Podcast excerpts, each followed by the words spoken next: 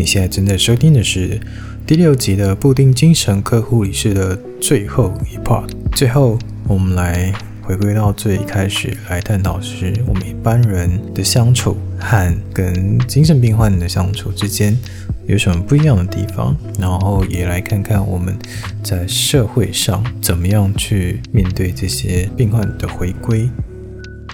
好，那节目到最后了呢，你有什么想要教导听众的事情吗？如果面对一些我们，嗯，其实我觉得社会上啦，新闻上对于精神科病人多多少少都会有一些比较偏颇的报道。那很多人会觉得说，哦，报道基本上都是相信的。那因为我们身在那个环境。嗯所以我可以了解的是事情是不是是真的这样，我们可以去了解更深层的那一面。你在更深层的一层了解，你会发现其实有时候事情并不是你所想象的那样。不管怎么样，嗯嗯嗯，社会还是要多一点的包容啦，而不是带着有色眼光。因为人并非十全十美，一定会有遇到不好的时候。那如果这些人有机会回归社会，给他们多一点的信任，我不希望一些。借着精神科疾病去为非作歹的人，这一些形象去影响到精神科病人未来回归社会的人，他们真的很努力。这个疾病在社会上很可悲，也很好用。可悲的是在于所有人的标签全部都是负面的，很可笑。嗯、因为犯罪的人很喜欢讲我要来做精神界定，然后去掩盖他的罪行，甚至还会有人说。只要你是精神科，你就不用负担任何的法律费用，或者是法律制裁，因为他会说你无行为能力嘛，或者是说你行为能力短暂的消失了，变成人家所谓脱罪的利器。因为这些，所以我们的病人回归社会，甚至所有的家属都很担心被人家知道我家，甚至说我自己是精神科病人，因为我们都很害怕别人会有异样的眼光、歧视的眼光，所以。想要借由这个节目让大家知道，精神科病人并不是你们所想象的那么复杂。他们住院的都不可怕，可怕的是在外面的、不吃药的，甚至说想要挟带着我可以拿这个疾病去为非作歹的人，那个才是可怕的。嗯，对，我其实在我我觉得大家可能真的没有发现一件事情是，其实。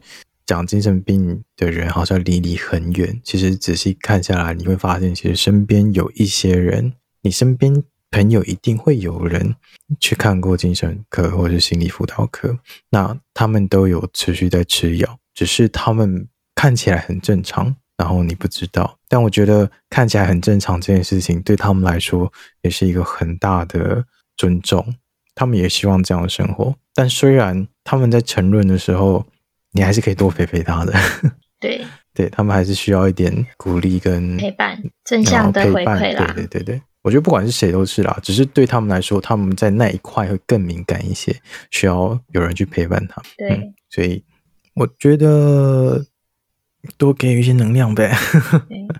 正面的回馈真的很重要。其实他们很单纯，他们嗯，只要你有鼓励，他们其实都很开心。很多人都觉得说。哇，你在精神科当护士很危险吧？其实并不是，这些都是有带有刻板印象的人，他们给你的这些回馈。嗯、可是其实，在里面我比较快乐，嗯、因为我面对的是很单纯的病人，他们乖乖吃药嘛，嗯、乖乖睡觉，生活作息正常。嗯、他们的人就是很像你在教一群老小孩，他们的年纪基本上都比我大，甚至都可以当阿公啊，真的是那个年纪哦。然后你对他们就是。很正常嘛，就是一对一平等式的对待，没有所谓的上对下，也没有什么卑躬屈膝什么的，就是很平常的。我们就是建立一个合作伙伴的关系。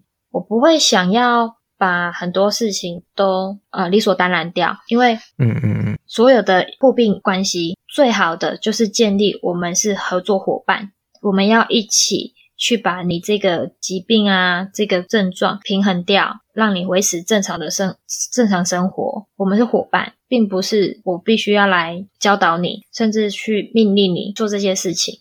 虽然齁，工作环境 导致你 变得很婆妈，很咋亮，而且意志有点消沉。也，但我其实也算对啦，但对啦，但其实面对病人的时候又是不一样。病人比其他人还要好好处理啦。其实人际关系真的比较好处理。他生气了，你就可能他气过了，你就跟他讲说生气的点怎么样怎么样。其实病人都可以接受。可是你知道，当你把一个正常人惹火了，你要去做解释啊，去说明啊，真的很烧脑。因为那个人要不要接受是另外一回事，但是他会不会把你所回馈他的话，嗯再做第二波、第三波的曲解，那个人就无法控制。那我们的病人就是，你给他什么样子的反应，他就会给你什么样的回馈嘛，很直向，不会拐弯抹角，嗯、不会有什么曲解啊，什么什么，他们就很单纯。你跟他说一，他就会说哦，好是一。所以我会比较喜欢跟病人互动，那不然就是跟比较可以理解我们个性、想法、心态的人聊天。嗯嗯，所以好友难寻啊。能聊天的也不多，对，我没有朋友，没有办法跟你很知心的聊的人，其实真的很少，好像大概只有一两个，真的可以聊得很是比较 detail 的是少。哦哦哦，对啊，因为有些东西并不是别人想知道的，那有时候你说了也不见得人家想听，嗯、只能说我觉得我的想法有时候也很奇怪，也不见得是每个人都可以理解的。那我又有一个特性就是。我永远不知道我为什么得罪你哦，oh. 对，因为我的想法其实很单纯的，想要跟你聊天分享，没有恶意，嗯、也没有任何的想法。嗯、可是可能在呃我说话中的抑扬顿挫、戏剧性，甚至是一些表情动作稍微浮夸了点，会因为这样子去让别人有曲解，或者是其他的想法，以至于我有时候也会很纳闷一件事情。其实并没有什么，但是却可以让别人无限放大。那这样子，我说真的很累。对，你讲话都要很小心，你要讲什么？那是不是你干脆就不要讲了？很消沉哦。嗯，我我没有还好，因为我就是这样。其实我们是同类的人啦，所以我都不太讲话。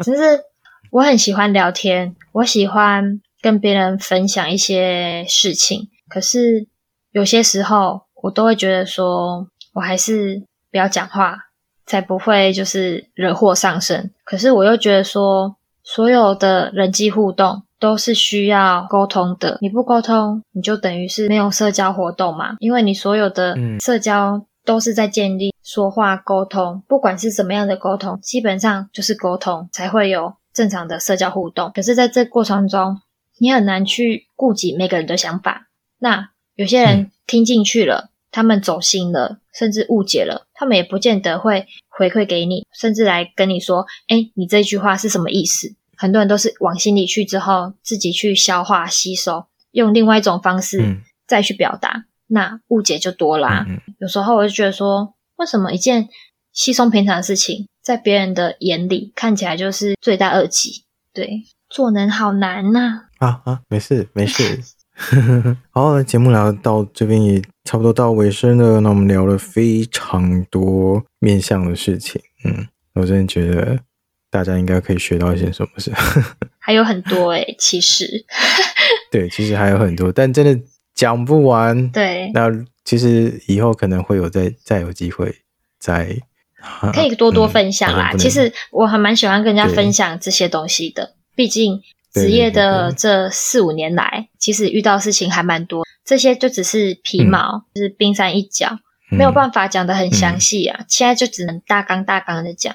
对，所以你什么时候要自己开一个节目？开个节目，嗯，我们合作吗？我比较喜欢 partner 啦，我觉得我自己讲，嗯，不见得大家都喜欢。对，哦，好，没事啊，欢迎合作哟，麻烦请应征。哎，应征这是我的履历表。如果通过面试，请通知。你是在跟我说话吗？哎，对呀、啊，不然我是要找谁？哦，嗯。其实我有想过，就是想要跟很多人分享精神科的日常，嗯、可是有时候又觉得说自己讲就很像自言自语，然后自言自语久了，就觉得 嗯，我怎么跟我的病人好像哦？哎呦，你就当做在开实况台吗？那你要把今天的收入跟我讲一下，啊、我们再来看看要怎么对分。嘿，阿你讲爹！哎呀，毕竟我也是有付出一点点劳力的哦。哦，好好的，今天提到面向非常多广，那其实还有很多很多可以聊，但是时长真的太长了。希望身边有一些需要帮忙或是高敏感族群的人，或是真的精神上有一些需要帮助的人，请你开口，你有开口才有那个改变的机会。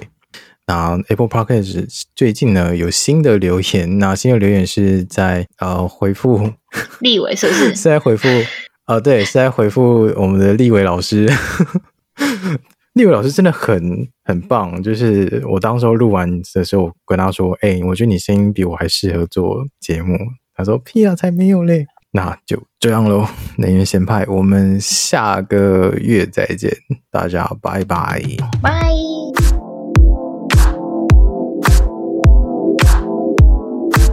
欸、我真的觉得好像可以讲这些事情，就是精神帮助人，或者是心理需要辅导的人。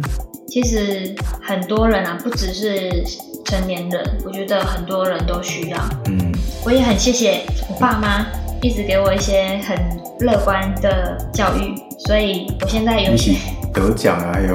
不是，得奖感言哦。